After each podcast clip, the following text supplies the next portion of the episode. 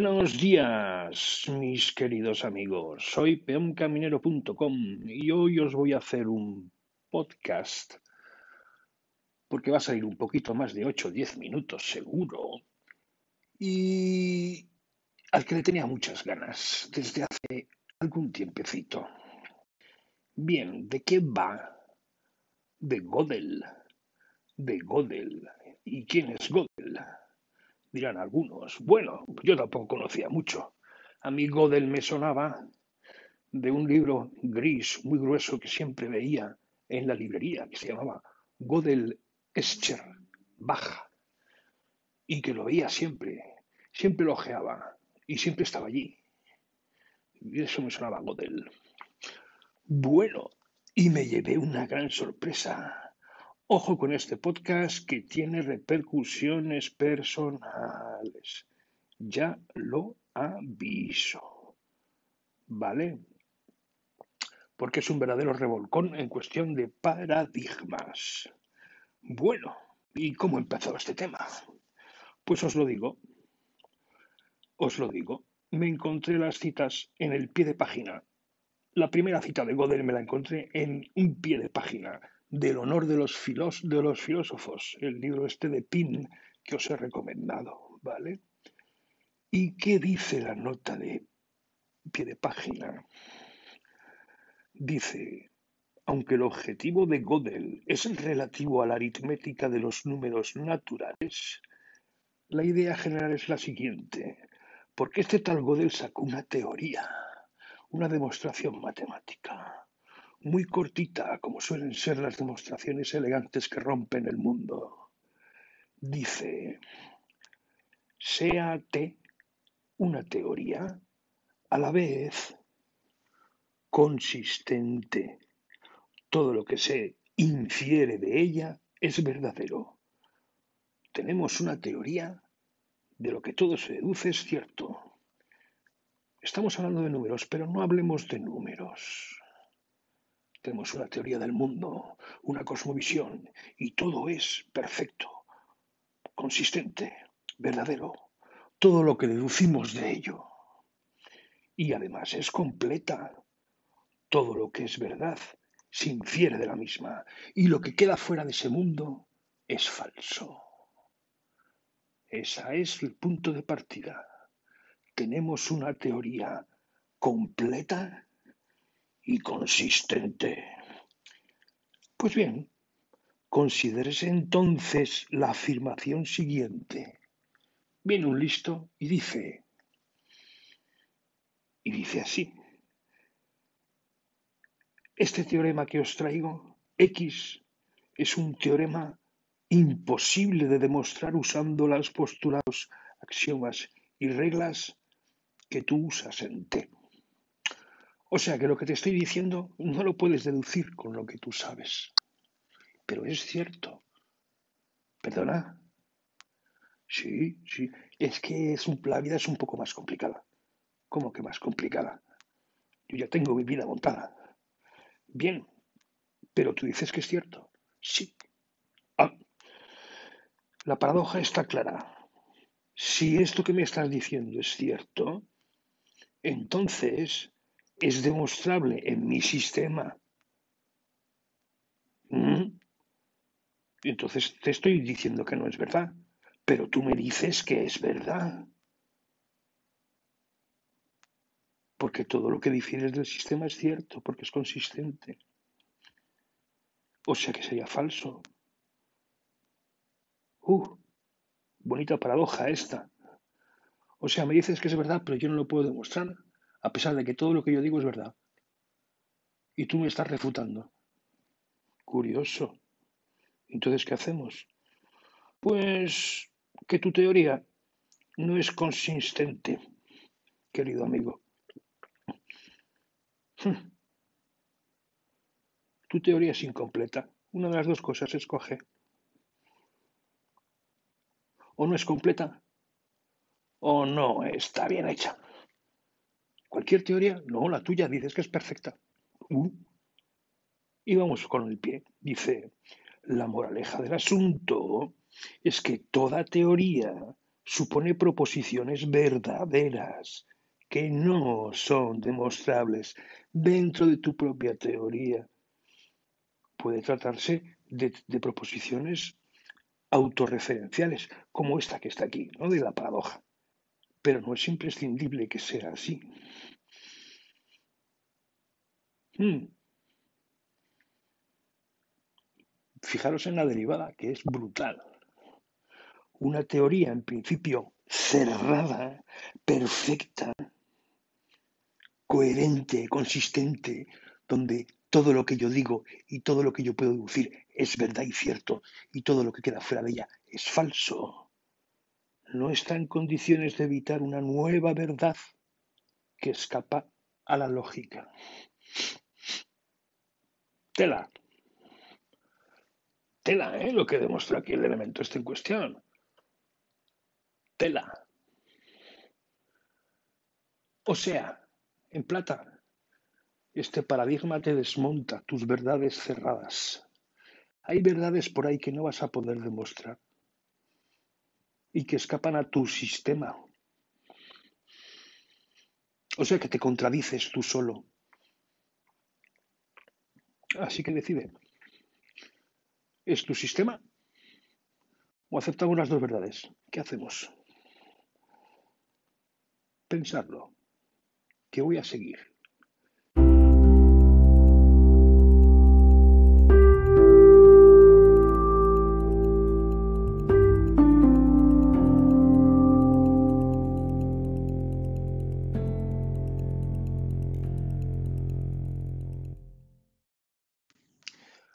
Vamos con la segunda cita, que también me la encontré en un libro de filosofía. Bueno, más o menos.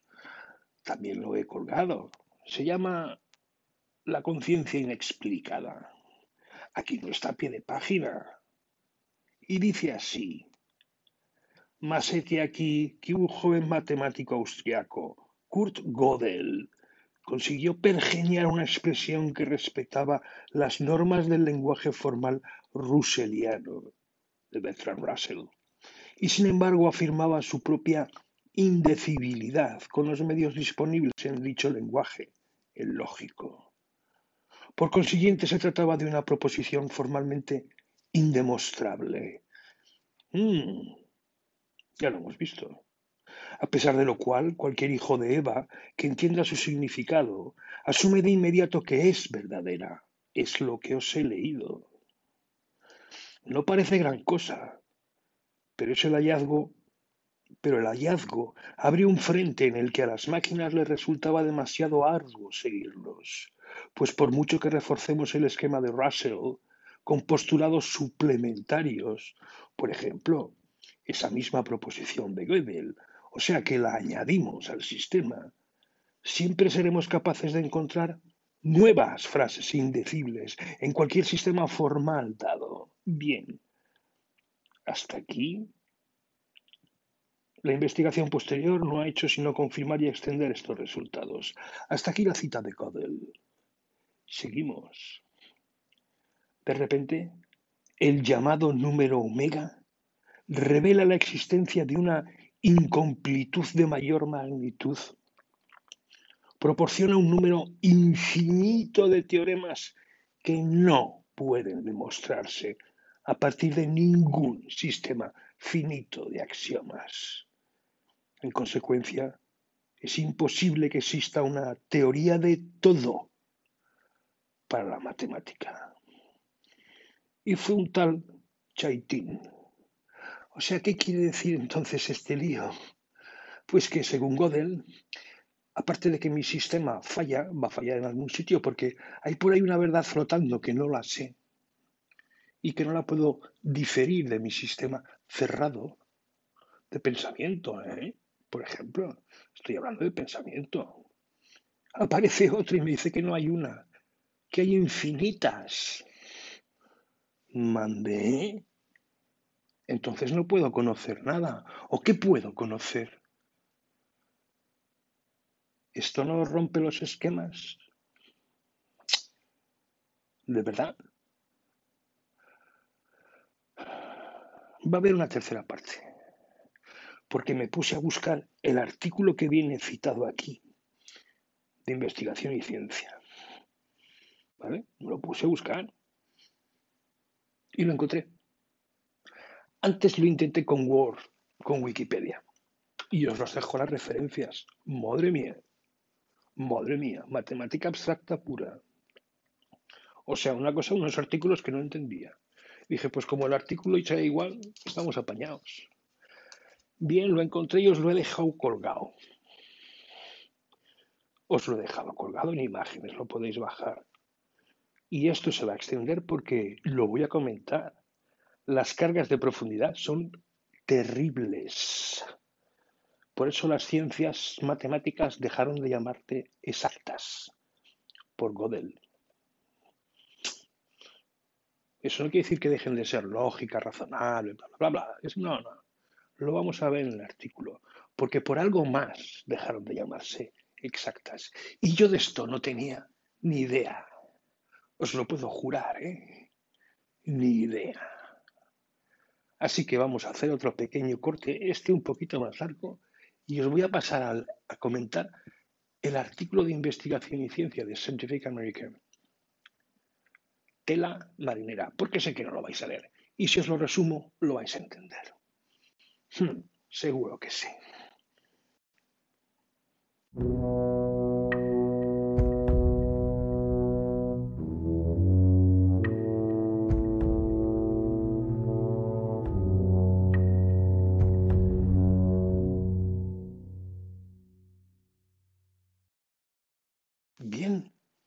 Vamos allá.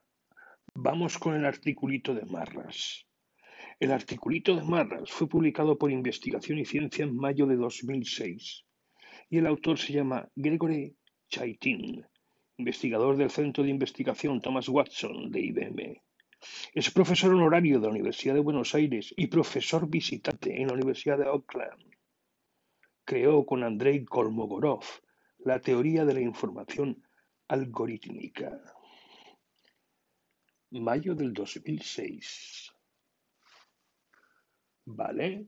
Tenéis las biografías de estos dos elementos en, Wikipedia, colgadas también en la página web peoncaminero.com. El artículo decía los límites de la razón. ¿Y qué decía?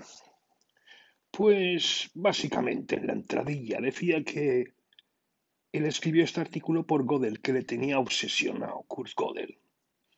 Y dice, demostró que las matemáticas contienen enunciados verdaderos, que no es posible probar mediante los procesos lógicos que Hilbert, David Hilbert, había intentado buscar en la teoría del todo, esa teoría cerrada, todo demostrable, perfecta y su resultado se funda en dos paradojas autorreferenciales, que las hemos visto, las de Gödel, diciéndole simplemente a ese sabiondo, lo que te digo es falso, y luego diciéndole otra cosa, lo que te digo no lo puedes demostrar, no lo puedes saber. Anda. Dice él, a diferencia del de Gödel, el enfoque que yo hago se basa en la medición de la información, con el propósito de hacer ver que determinados hechos matemáticos no pueden quedar condensados en una teoría, porque son demasiado complejos. Según esta forma de proceder, lo que Gödel descubrió fue solo la punta del iceberg. Existe un número infinito de teoremas matemáticos que son verdaderos, pero no pueden demostrarse a partir de un sistema finito de axiomas. No penséis en las matemáticas, ¿eh? No, pensad en general. O sea, la vida es demasiado compleja. Hay demasiados datos. ¿De acuerdo? Hay demasiada información. Y tú quieres apretarlo todo en una teoría sencilla con diez leyes, a partir de las cuales lo deduces todo. Hay un número infinito de realidades ahí fuera que no puedes derivar de tus axiomas y que pueden ser verdad. Tela. No me diréis que no. Vamos con el articulito de marras que se las trae.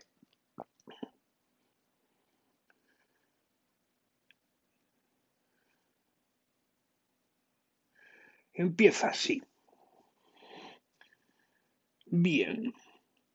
Todo empezó en 1686 con Leibniz, en su discurso de la metafísica, donde se examina cómo cabe distinguir entre los hechos que admiten descripción mediante alguna ley y aquellos otros que son irregulares y no atienden a ley alguna. O sea que en la vida tenemos cosas y buscamos el patrón. Bueno, podemos encontrar un patrón, cierta regularidad en algunos de ellos, pero hay otros que no hay manera de meterle el diente. No le encontramos razón porque no la tienen. Admitámoslo. Es una idea fácil, ¿no? Figura en la sección 6 de su discursos. Una teoría de ser más sencilla que los hechos que explica, pues de lo contrario no explica nada. También es interesante esto. O sea, que yo he un patrón que lo que me tiene que dar es la coherencia de una serie de datos que yo veo por ahí. Si, si tengo una teoría que es igual de compleja, pues no explico nada. ¿no? Tendrá que ser más sencilla. Y pone el ejemplo de generar, por ejemplo, los números pares. O sea, el concepto de ley, explicado de este modo, se torna vacío si se permite que su complejidad matemática, o sea, tu teoría, sea arbitrariamente grande. Pues siempre puedo construir una ley por muy aleatorios y desestructurados que sean los datos. Y al revés, si la única ley que describe ciertos datos es una ley complicadísima, lo que realmente es que, mira, es que los datos estos no, no tienen ley. O sea, hay cierto caos aquí que no eres capaz de reconocer. De ninguna manera, porque no hay orden. Ojo a esto, ¿eh? No hay orden. Esto se llama la teoría algorítmica de la información. ¿Quién la inventó? Eh? Para ordenadores, por eso trabajaba en IBM. Y dice, el tamaño de la lista de unos y ceros necesarios para almacenar el programa recibe el nombre de contenido de información algorítmica de los datos. Esto me lo voy a saltar porque no viene al hilo de lo que quiero contar. Lo leéis, ¿vale? Lo tenéis ahí todo subrayadito y tal. Entonces, Cabe concebir la ciencia como una forma de programación informática, o sea, yo soy capaz de sacar leyes. Una teoría científica vendría a ser un programa informático, al fin y al cabo. Capaz de predecir las observaciones, los datos experimentales. En eso se basa todo esto. ¿Mm? ¿No? Eso buscamos en la ciencia. Bien, principios fundamentales que informan esta concepción. Ojo. El primero, ¿quién fue? Ockham, con su navaja. ¿No? Dos teorías que expliquen los datos se ha de preferir la más sencilla. Es decir, la teoría óptima es aquella cuyo programa mínimo que calcule las observaciones. Esa es la primera ley. Las leyes tienen que ser cuanto más sencillas, mejor. Eso fue lo que dijo Ogham. Entre dos teorías que expliquen lo mismo, me quedo con la más sencilla. El segundo es la idea de Leibniz. Una teoría de igual tamaño que los datos que pretende explicar carece de valor, porque incluso la colección de datos más aleatoria cuenta con una teoría de su mismo tamaño. Absurdo. Yo no puedo reproducir el mundo una teoría útil, por tanto, ¿qué es? Una compresión de los datos. y el es fantástico. La comprensión es comprensión.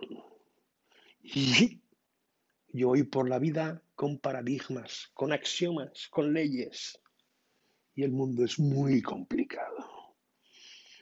Comprimimos cosas convirtiéndolas en programas, en chips, en paradigmas, en descripciones concisas. Cuanto más breve es la teoría, pues será mejor, pues comprendemos lo que explica. Hmm. Tela, ¿eh? Y Leibniz fue más allá y habló del principio de razón suficiente, ¿vale? Que es filosofía. Y decía, ¿cuál es el principio de razón suficiente? Pues que todo ocurre por alguna razón. O sea, siempre hay una ley detrás de las cosas que pasan, siempre hay una causa. No como dice Forrest Gump, no, a veces las cosas pasan. Pues eso que es azar. Es curioso porque luego vino Jack Monod y dijo aquello de azar y necesidad, ¿no? Y Juan Arana en su libro de lo que habla es de azar benigno y azar salvaje. El benigno es algo, un azar benigno es algo que aparentemente sigue ciertos patrones que nosotros no somos capaces de reconocer. Y el azar salvaje es las cosas pasan. El principio de razón suficiente. Además, si algo es verdadero, debe serlo por alguna razón. Además, o sea, a, mayores de que todo ocurre por algún motivo, si es verdadero, tiene una razón. Y si no lo es, no. Curioso principio de razón suficiente. A veces este principio puede a veces este principio puede resultar difícil de creer, visto el caos y la confusión de la vida cotidiana, del flujo y reflujo contingente de la historia humana. Pero Leibniz sostenía que aunque no siempre se nos alcanza tal razón, tal vez la cadena de razonamientos es larga y sutil, Dios sí puede verla. Ahí está. En eso coincidía con los antiguos griegos, los creadores de esa idea. ¿Vale? Es lo que hay. Principio de razón suficiente. ¿Vale? ¿Y qué hay? Pues hay lo siguiente. Ciertos hechos matemáticos son verdaderos sin que exista razón para ello. Un descubrimiento que contraviene claramente el principio de razón suficiente. Lo acabamos de ver. La única forma de demostrarlos consiste en aceptarlos directamente como nuevos axiomas, sin razonamiento alguno. Las cosas pasan. Mm, lo siento. Los axiomas son hechos matemáticos que admitimos como evidentes por sí mismos. Eso es un repaso. Esos son los, los paradigmas, ¿vale? Y que no tratamos de demostrar a partir de principios más sencillos. No matarás. Eso es todo. El que roba es un ladrón. Eso es todo. Todas las teorías matemáticas formales parten de un sistema de axiomas. Recordad el colegio. Y deducen sus consecuencias, es decir, los teoremas.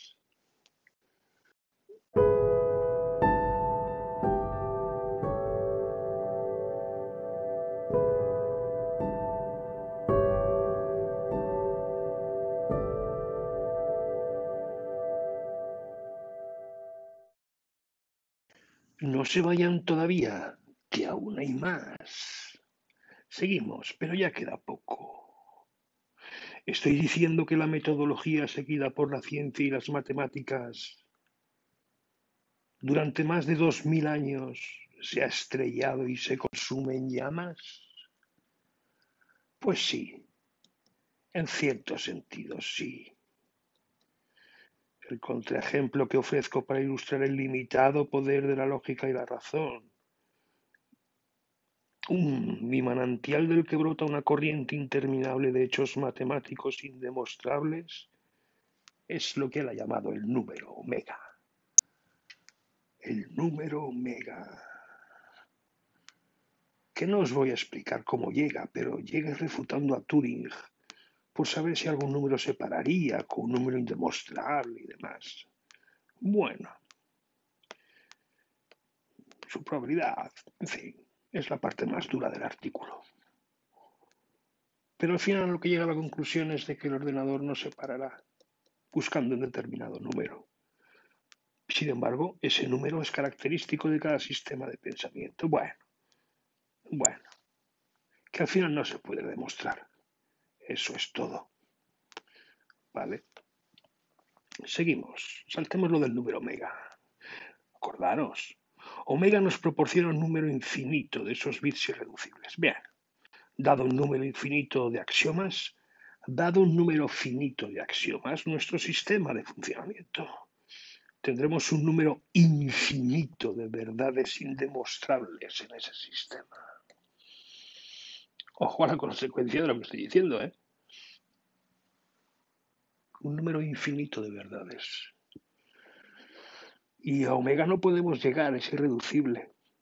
No podemos saber cuál es. Mm. Por tanto, no podemos llegar a una teoría del todo. No podemos tener un sistema cerrado perfecto.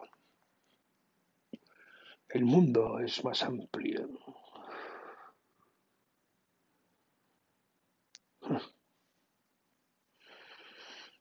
Las matemáticas tienen complejidad infinita, mientras que una posible teoría de todo tendría solo una complejidad finita y no podría capturar el mundo completo de la verdad matemática porque hasta él solo ha hablado de matemática. Y por tanto, como simplemente tenemos que añadir nuevos axiomas, lo que nos vamos encontrando, que sabemos que es cierto, pero no encaja en ningún sitio.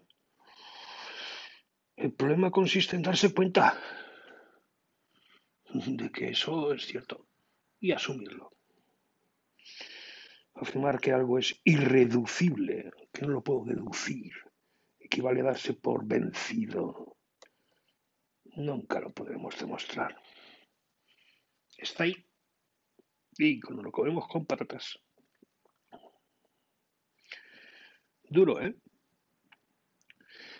Y claro, él dice que es la que hacer una comparación de la matemática y la física. La matemática habla del mundo, bueno, matemático y la física en teoría del mundo real, ¿no? La física describe el universo y depende de la observación y la experimentación las leyes específicas de nuestro universo, sean las leyes, las de Newton de la dinámica o el modelo estándar de la física de partículas, la cuántica o la de Einstein, la que sea, han de determinarse empíricamente. Y una vez así determinadas, se las enuncia como axiomas. ¿Vale? Funciona un poco al revés de la matemática. Lo hice. Las matemáticas, en cambio, es en cierta forma independiente del universo. Sus resultados y teoremas, como las propiedades de los números enteros o de los números reales, no dependen de la naturaleza particular de la realidad en que nos encontramos. Las verdaderas matemáticas serían verdaderas en cualquier universo. No, eso es lo que sabemos. La física habla de universos incluso paralelos. O sea que algo distintas sí son. Unas parten de tal y otras deducen lo que hay. Unas te dicen que son verdaderas, otras encuentran otra cosa y. Y. no. Y dice, cita a Lakatos, a Inte Lakatos, en el 56, huyó de Hungría. Y en Inglaterra se, se dedicó a la filosofía de la ciencia. Era matemático, pensó en las matemáticas.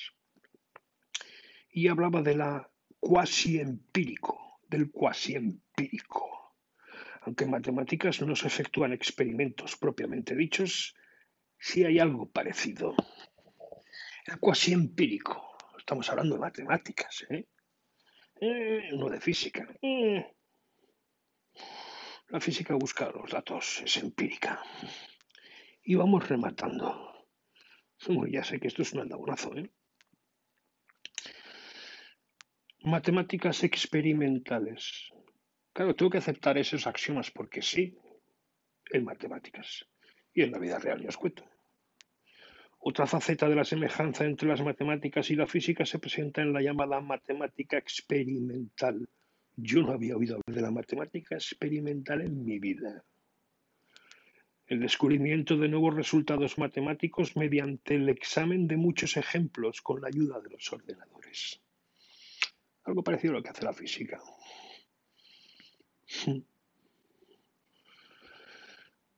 Tela, ¿eh? Matemáticas experimentales. Por eso dejaron de llamarse exactas, porque ya no son exactas y es que también hay experimentales. Matemáticas, lo más exacto que sabemos del universo, que en realidad no es el universo, es un mundo. Esto encaja muy bien con la filosofía neorrealista que defiende Marcus Gabriel. El universo es un objeto de la física, no existe como tal para nosotros, como personas. ¿Vale? No lo vemos, ni lo tocamos, ni lo experimentamos. Nos lo cuentan y nos lo creemos. Nos lo cuentan porque lo ven con instrumentos, instrumentos que se asemejan a nuestros sentidos y donde lo único que hay es vacío, gran desasosiego. Lo que hay es un mundo. Y Marcus Gabriel dice, no, no hay un mundo, hay muchos mundos. Depende de en cuál te le pongas el sentido. Si hablas de matemáticas, habla de matemáticas, que es un mundo que ya veis más claramente que es un andamiaje, que puede existir en cualquier sitio, porque es una estructura independiente. Y tenemos otros mundos digamos que otros entornos, por decirlo de alguna manera, algo que nosotros nos relacionamos con ellos. Por eso dice que el mundo no existe. Hay muchos mundos. En algunos confluimos con mucha gente y por tanto son como mundos comunes. Quedamos por hechos. Y otros mundos que son más particulares, que solo están en nuestra, en nuestra mente, llegan a estar solo en nuestra mente. Pero pueden ser particulares, el de nuestra familia, por ejemplo. Y que solo sabemos nosotros hasta cierto nivel. ¿Mm? ¿Cómo se os ha quedado el cuerpo con estos nuevos paradigmas? Porque la conclusión es esa. Por mucho que te empeñes, no hay una teoría de todo, no todo tiene causa. Y a mayores no vas a llegar a saber toda la realidad por mucho que te empeñes, porque hay verdades que no controlas. Se parece mucho también a los budistas, ¿no? Con su mundo de ilusión. Pues ahí lo tenéis todo demostrado. Y ahora, pues vosotros mismos. La decisión de Gabriel, de Marcus Gabriel, es que tú vives en tus mundos y ya está, y no pasa nada. Pero que asumas que lo demás, oye, que hay verdades por ahí que. y que hay caos por ahí que no todo tiene causa. A veces las cosas pasan. Duro, un verdadero revolcón. Le tenía yo ganas a este artículo, no sabía que iba a dar para tanto, lo siento. Recordad que todo empezó con una cita a pie de página de El honor de los filósofos de Gómez Pil. Y tirando del hilo uno llega a estas cosas. Espero no haberos, o sí, estropeado la vida porque todo esto te hará ser más flexible. No digo que leáis a Marcus Gabriel, si queréis, sí, yo estoy con él. Me parece un tipo bastante interesante. A veces un pelín complicadete, pero bastante interesante y de verbo fluido. Y sin más que contaros, os dejo recordad peoncaminero.com. Llevadlo bien. Sed buenos chicos y con los faroles. Un saludo. Hasta luego.